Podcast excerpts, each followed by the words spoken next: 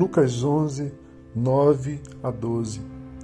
Por isso lhes digo: peçam e lhes será dado, busquem e encontrarão, batam e a porta lhes será aberta. Pois todo o que pede, recebe, o que busca, encontra, e aquele que bate, a porta será aberta. Qual pai entre vocês, se o filho lhe pedir um peixe, em lugar disso, lhe dará uma cobra? Ou se pedir um ovo, lhe dará um escorpião? Se vocês, apesar de serem maus, sabem dar boas coisas a seus filhos, quanto mais o Pai que está nos céus dará o Espírito Santo a quem o pedir. Há algumas verdades sobre oração que não podemos perder de vista.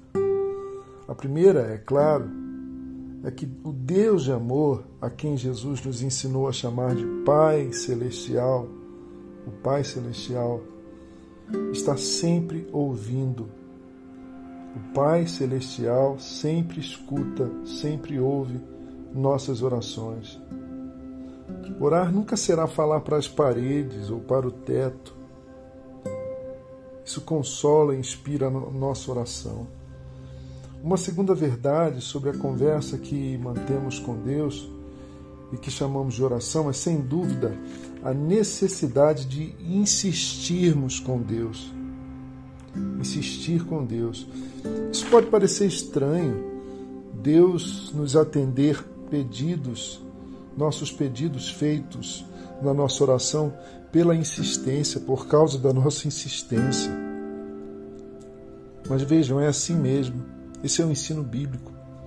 Ele, o Senhor, fez com que algumas coisas só acontecessem na nossa vida, algumas realidades, algumas circunstâncias só fossem transformadas, mudadas, se insistíssemos com Deus na oração.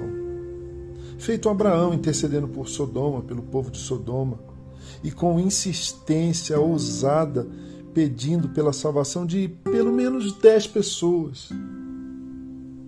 Dez justos, como lemos lá em Gênesis capítulo 19. Feito Jacó lutando com o anjo, uma cena tão emblemática da espiritualidade cristã, o embate que temos com o divino na oração, e dizendo e argumentando insistindo: Eu não te deixarei enquanto não me abençoares. Gênesis capítulo 32. Feito também o cego Bartimeu, lembra do cego Bartimeu à beira do caminho, que ao ouvir que Jesus de Nazaré passava, começou a gritar: Jesus, filho de Davi, tem misericórdia de mim.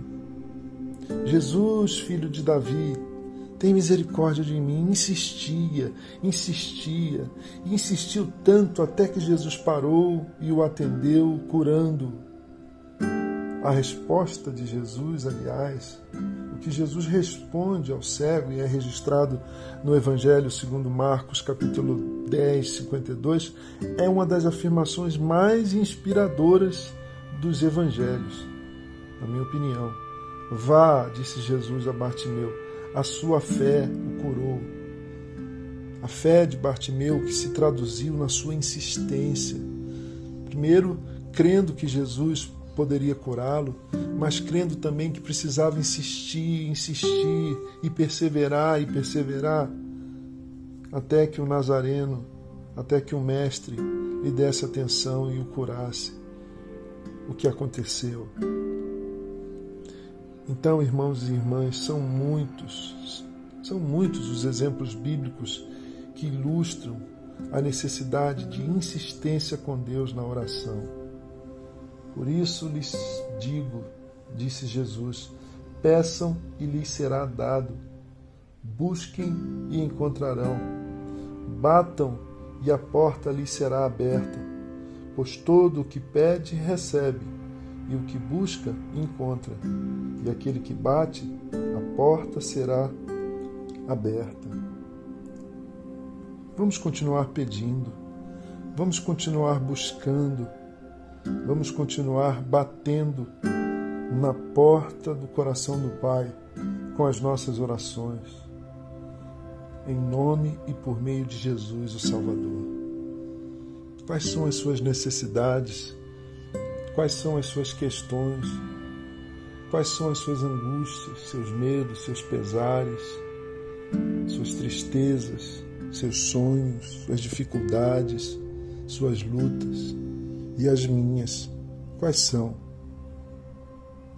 Vamos continuar pedindo misericórdia e resposta da parte de Deus. Vamos continuar buscando solução do céu, resposta do céu.